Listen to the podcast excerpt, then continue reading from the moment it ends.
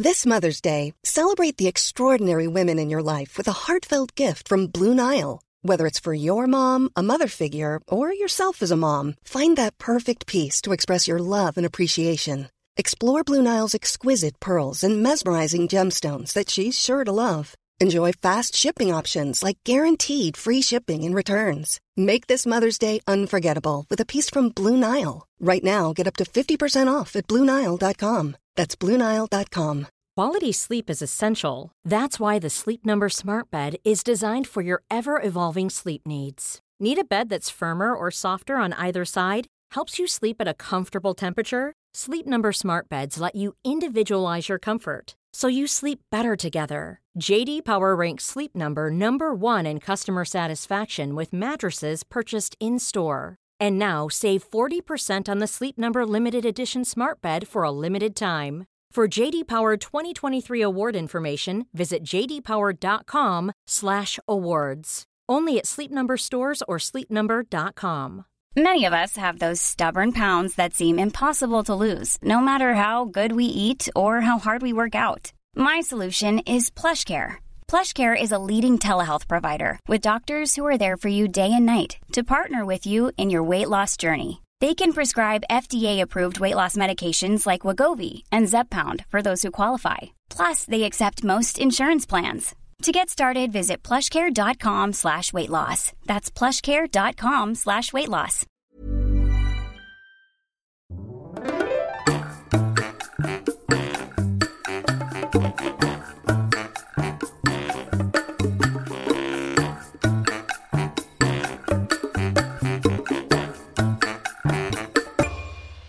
Hola, ¿qué tal? Esto es How to Spanish Podcast. Yo soy David. Y yo soy Ana. Y en este episodio te vamos a contar cómo fue nuestro año 2020. Our Patreon community makes this podcast possible. If you would like to support us, go to howtospanishpodcast.com. You can find the links to previous episodes, the study materials and interactive transcripts we offer to our members, as well as many other benefits. Don't forget to check our store. Muchas gracias a nuestros nuevos patrones, Lucy, Bracti, Audrey, Emma, Christy, Noah, Alastair, Blythe, Kevin. Bella. Este es el primer episodio del año 2021, pero no queremos dejar pasar un momento para pensar un poco en las cosas buenas del 2020, porque está de más decir que este año 2020 que cerramos fue un año súper complicado para todos, no solo para nosotros en México, sino para todo el mundo. Creo que es la primera vez que podemos decir que ha sido un año difícil para todos.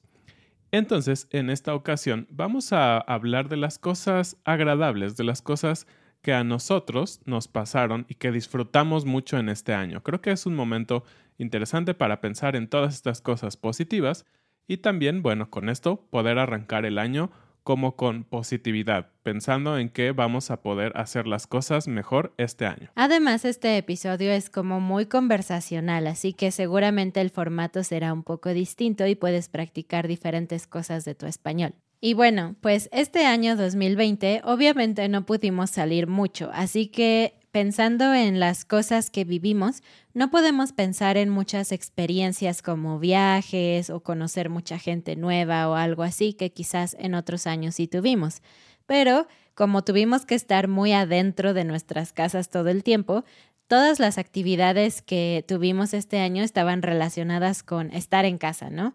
Entonces descubrimos mucha música, aprendimos muchas cosas, vimos mucha televisión también y queremos hablarles de estas cosas que nos gustaron muchísimo este año. Y vamos a empezar a- hablando unas de las cosas que eh, vimos en la televisión. Y, y cabe aclarar que no todas de ellas, o de hecho muchas de ellas, no fueron en español. Pero un pequeño truco es que, como la mayoría de ellas están en Netflix, pueden poner el audio en español y por lo tanto practicar su español. No les garantizamos que va a ser un español eh, de Latinoamérica o de México, probablemente sea un español de España, pero aún así pueden practicar su español viendo algunas series. La primera de la que podemos hablar, que creo que es muy reciente, fue la de Gambito de Dama. Y de hecho esta serie es súper interesante. Eh, obviamente el desarrollo y todo es muy, ah, muy bueno, ¿no? Creo que fue muy, muy interesante ver esta serie.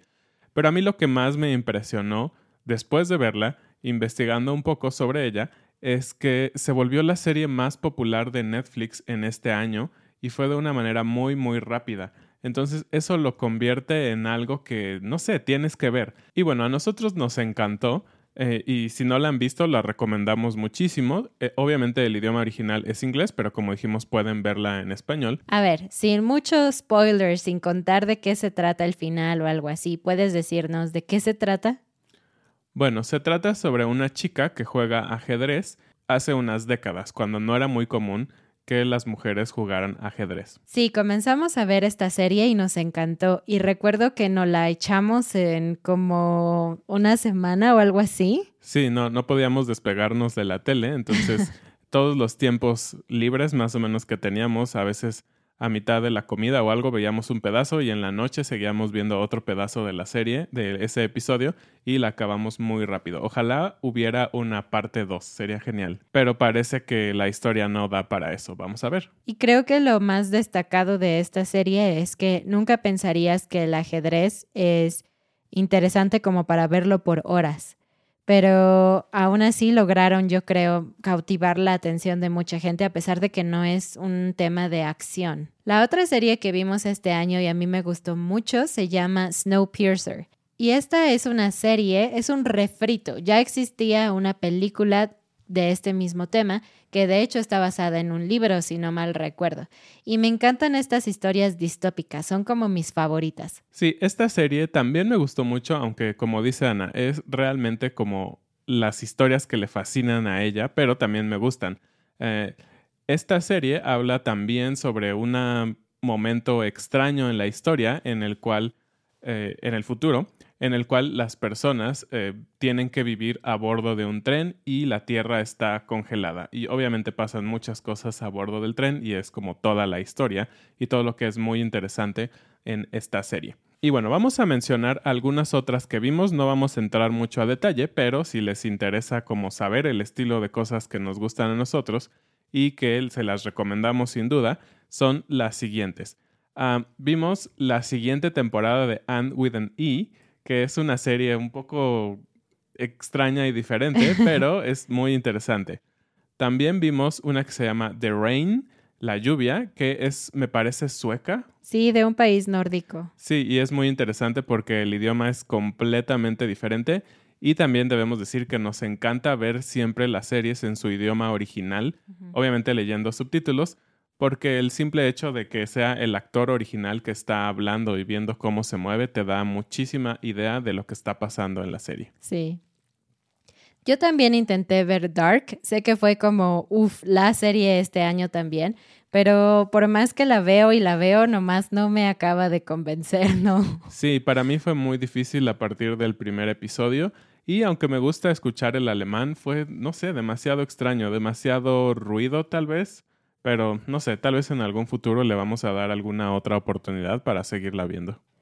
Pero hablando de series en español, las dos que vimos esta, esta temporada, este año, fue La Casa de Papel, la tercera temporada.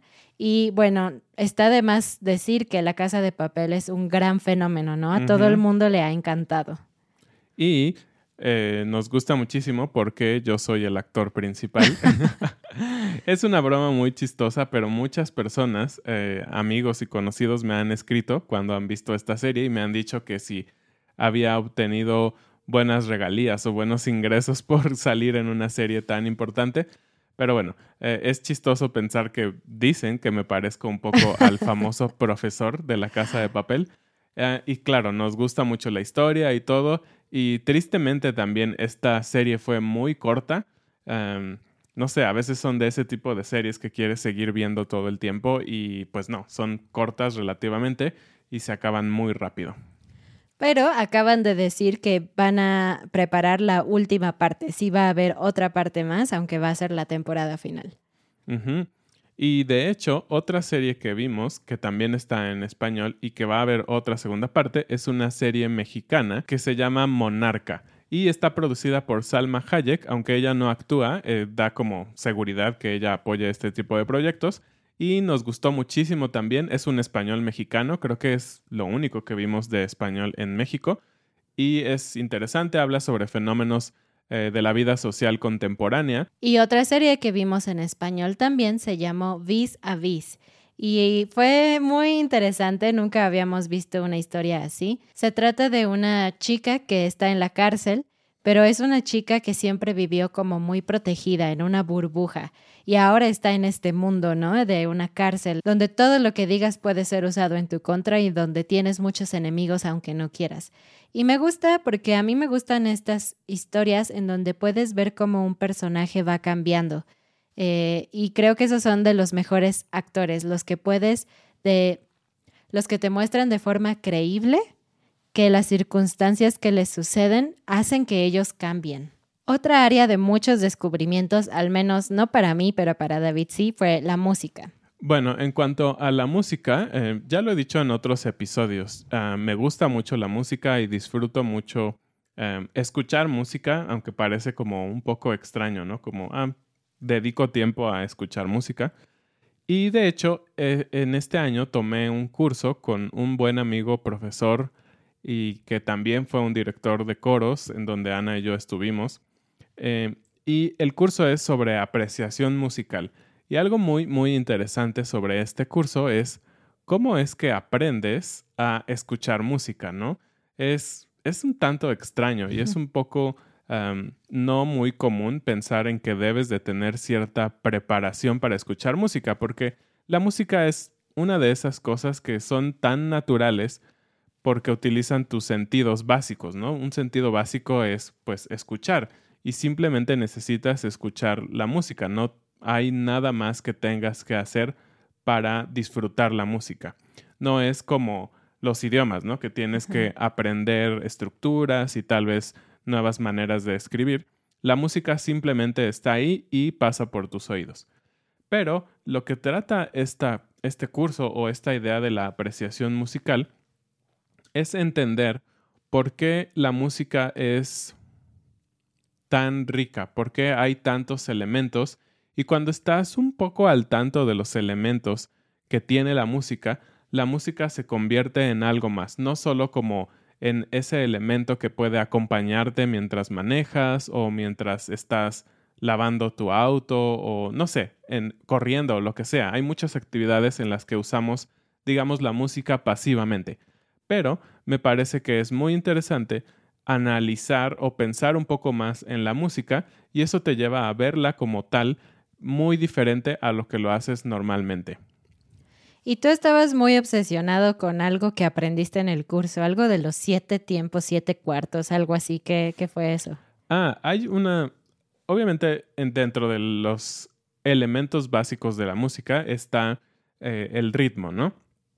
Y el ritmo depende mucho eh, lo que causa la música para ti. Estamos acostumbrados, digamos, a ritmos comunes simétricos. sí, podríamos llamarles simétricos eh, y que no causan, ah, digamos, cierta disonancia, por decirlo de alguna manera, pero hay músicos que escriben música en ritmos que no son simétricos, por llamarles así, y por lo tanto al momento de escucharlos son un poco diferentes porque tu mente y tal vez hasta tu propio cuerpo está acostumbrado a cierto tipo de ritmos que son progresivos y que tienen de alguna manera una estructura muy definida.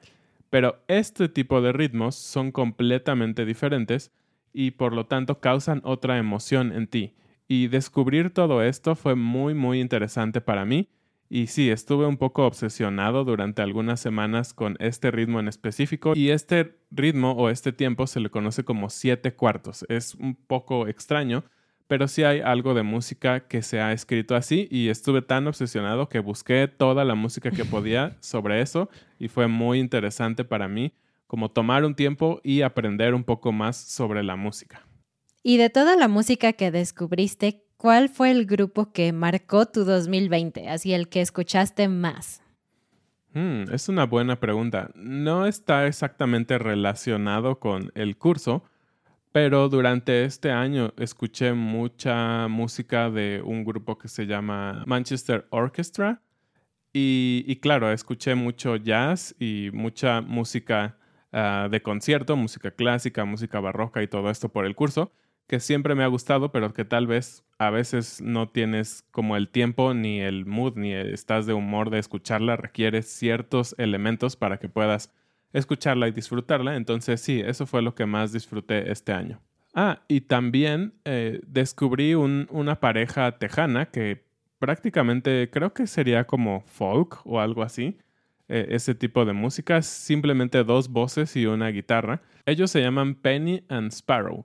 Y no sé, simplemente la manera en que cantan y su música en vivo también me, me cautiva. Creo que soy de esas personas que la manera en que los artistas eh, expresan su arte eh, tiene mucho que ver. No, no simplemente si es complejo, si es fácil, si es pop, si es rock, no, sino la manera en que ellos demuestran que tienen una conexión con la música, con lo que escribieron, es muy, muy importante. Y sí, durante también bastante tiempo estuve algo cautivado por ellos y es algo que escuché muchísimo este año. Y bueno, siento que he hablado mucho yo porque me apasiona mucho esto de la música, así que ¿por qué no nos compartes, Ana, em, cuáles fueron tus actividades o las cosas que te impactaron este año, que te hicieron sentir feliz, contenta y que no tuvieron nada que ver con ese tema horrible de este año? Pues creo que lo mejor para mí fue hacia el final del año. Ah, estaba muy concentrada como en el trabajo y cosas así y no había tenido el tiempo de estudiar cosas, que es algo que me gusta. Por ejemplo, la verdad es que este año no estudié nada, nada de coreano. Y es un poco triste, pero está bien porque siento que necesitaba un, descanso de aprender idiomas y enfocarme en, otras cosas. Pero al final del año tuve la oportunidad de encontrar algunos cursos interesantes. Si vieron el video que compartimos en el otro canal, hablamos un poco de eso, pero el punto es que estoy muy feliz como de poder estudiar porque a mí no me gusta mucho el sistema escolarizado. Entonces, no quiero realmente hacer una maestría o un doctorado o algo así porque no estoy muy de acuerdo con cómo funciona el sistema educativo, al menos en México, y siento que puede ser un poco una pérdida de tiempo.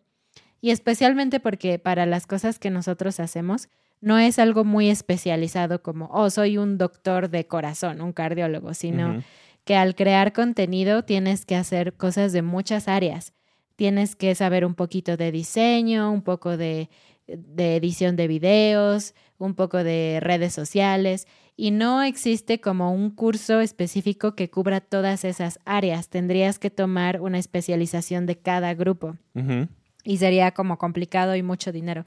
Entonces, estaba un poco triste de no haber podido estudiar nada, pero hacia el final del año pude entrar a estos cursos y ahorita estoy aprendiendo mucho sobre diseño gráfico y redes sociales y cosas por el estilo que Sí, son cosas que no estudié, entonces están muy lejos de mí. Las cosas que sé las sé empíricamente, como prueba y error. Pero, pero sí, ahora estoy tomando más cursos al respecto y me encanta. Estoy feliz. Y bueno, eh, estos cursos que está tomando Ana van a tener una repercusión, creo, en lo que hacemos. Entonces, eso es súper interesante, ¿no? Aprender cosas para llevarlas a cabo y pues qué mejor, creo que vamos a poder compartirlas con todos nuestros oyentes y con, eh, en general, con todo el contenido que hacemos. Así que esperen para este año 2021 algunos cambios, no diremos cuándo, para no hacerle presión a Ana que se apure. No, pero estamos muy contentos de poder siempre estar mejorando y poder estar aprendiendo. Es algo que nos encanta a los dos. Y bueno, estos cursos fueron en una plataforma específica, pero bien sabemos que YouTube es el maestro por excelencia, ¿no? Claro. Cada vez que quieres aprender a hacer algo, ah, puedes encontrar fácilmente tutoriales o videos en YouTube al respecto.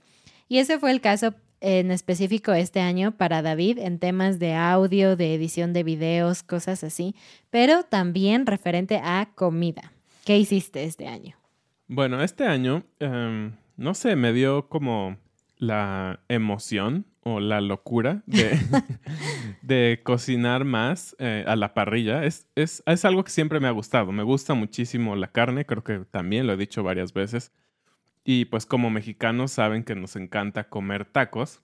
Y pues qué mejor que tacos de carne eh, a, la parrilla, ¿no? Es, es, genial, es muy, muy rico. Entonces, este año descubrí, ah, pues como, más bien redescubrí mi pasión por hacer esto. Y pues bueno, creo que la beneficiada fue Ana porque muchos días eh, me dediqué a hacer comida, a hacer carne y, todo. Y ella obviamente me ayuda, pero digamos la parte fuerte de estar en el asador y todo eso, pues lo hago yo.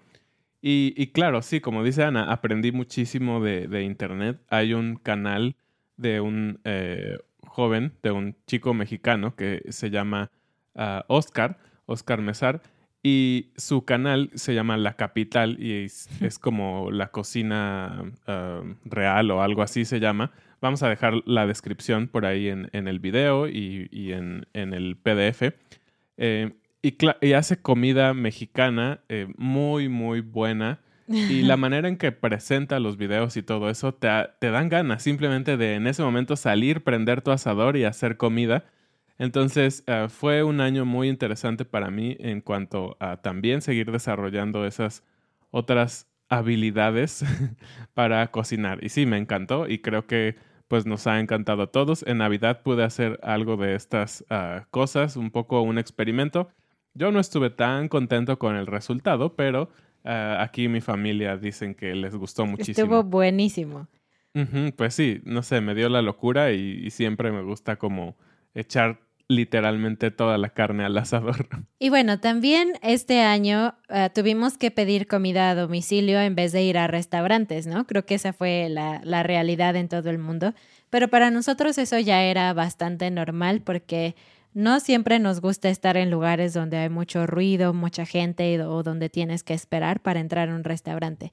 Pero el punto es que les queremos compartir cuáles fueron como nuestros lugares top, los que más ordenábamos durante este año. Y tú también puedes contarnos a ah, qué ordenabas tú, qué comida ordenabas tú. Y bueno, en nuestro caso siempre tiene que haber algo con proteína. Ustedes saben, David no puede comer, por ejemplo, solo una pasta o solo un postre.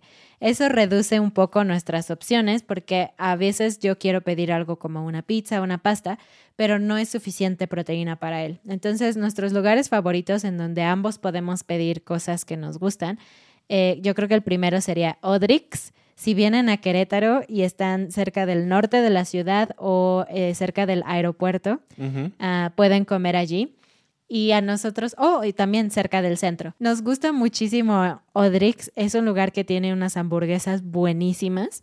Y creo que la favorita tuya, David, es una de habanero, ¿no? Habanero Explosion. Sí, es carne, queso, pero tiene una salsa picante, muy picante. De habanero. Yo no soporto esa hamburguesa, pero las demás hamburguesas son muy buenas. Y de ahí creo que mi platillo favorito es una pasta Alfredo con pollo, pero mi parte favorita es que trae pan de ajo y queso. Y yo amo el pan de ajo y queso, aunque al pobre David le choca el olor. El olor del ajo. El otro lugar es el, el asadero y ese también está en el norte de la ciudad. Me parece que solo hay uno, creo que no hay otras opciones.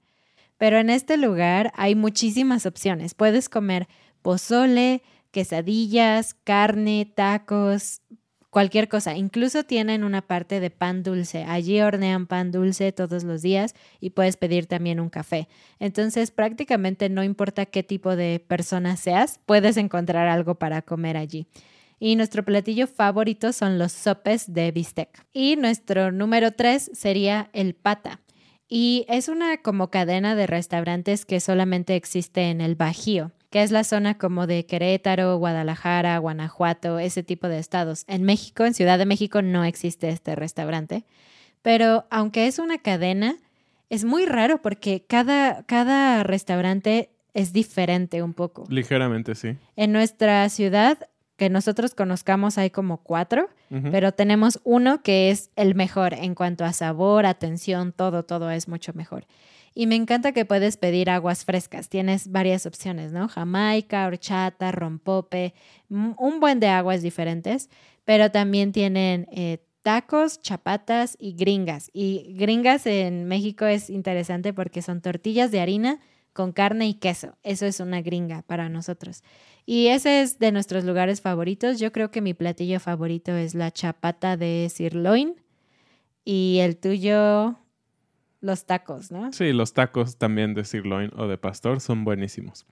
Y este lugar lo disfrutamos tanto porque, como dijo Ana, hay varios en la ciudad, pero el mejor está muy cerca de nuestra casa. No sé si eso es tan bueno o no, porque, eh, eh, pues sí, pedimos muy seguido de este lugar. Pues sí, este fue un episodio un poco más conversacional y pues queremos enfocarnos en las cosas buenas que sucedieron, aun si las cosas buenas fueron muy simples como comida o televisión o algo así, pero al menos nos divertimos un poco este año y esperamos que este año que empieza sea mucho mejor para ustedes y para todo el mundo en general.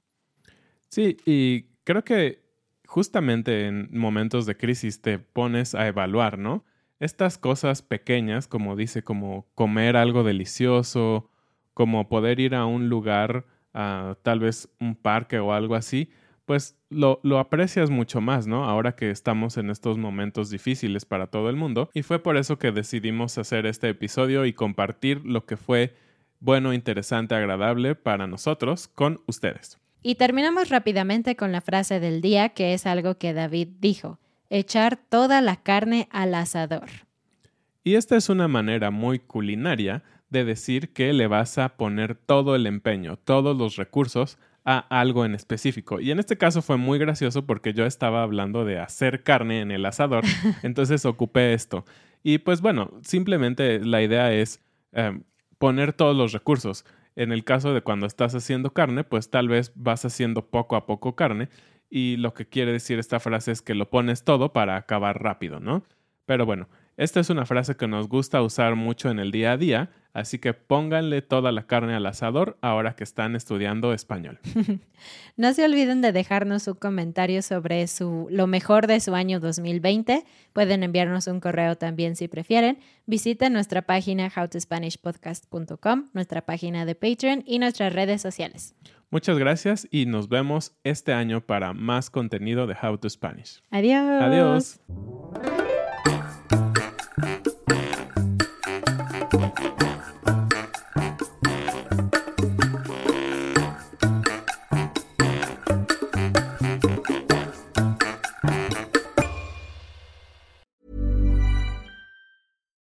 Here's a cool fact a crocodile can't stick out its tongue. Another cool fact you can get short term health insurance for a month or just under a year in some states. United Healthcare short term insurance plans are designed for people who are between jobs, coming off their parents' plan, or turning a side hustle into a full time gig. Underwritten by Golden Rule Insurance Company, they offer flexible, budget friendly coverage with access to a nationwide network of doctors and hospitals. Get more cool facts about United Healthcare short term plans at uh1.com. Mom deserves the best, and there's no better place to shop for Mother's Day than Whole Foods Market. They're your destination for unbeatable savings, from premium gifts to show-stopping flowers and irresistible desserts. Start by saving 33% with Prime on all body care and candles. Then get a 15-stem bunch of tulips for just $9.99 each with Prime. Round out Mom's menu with festive rosé, irresistible berry chantilly cake, and more special treats. Come celebrate Mother's Day at Whole Foods Market.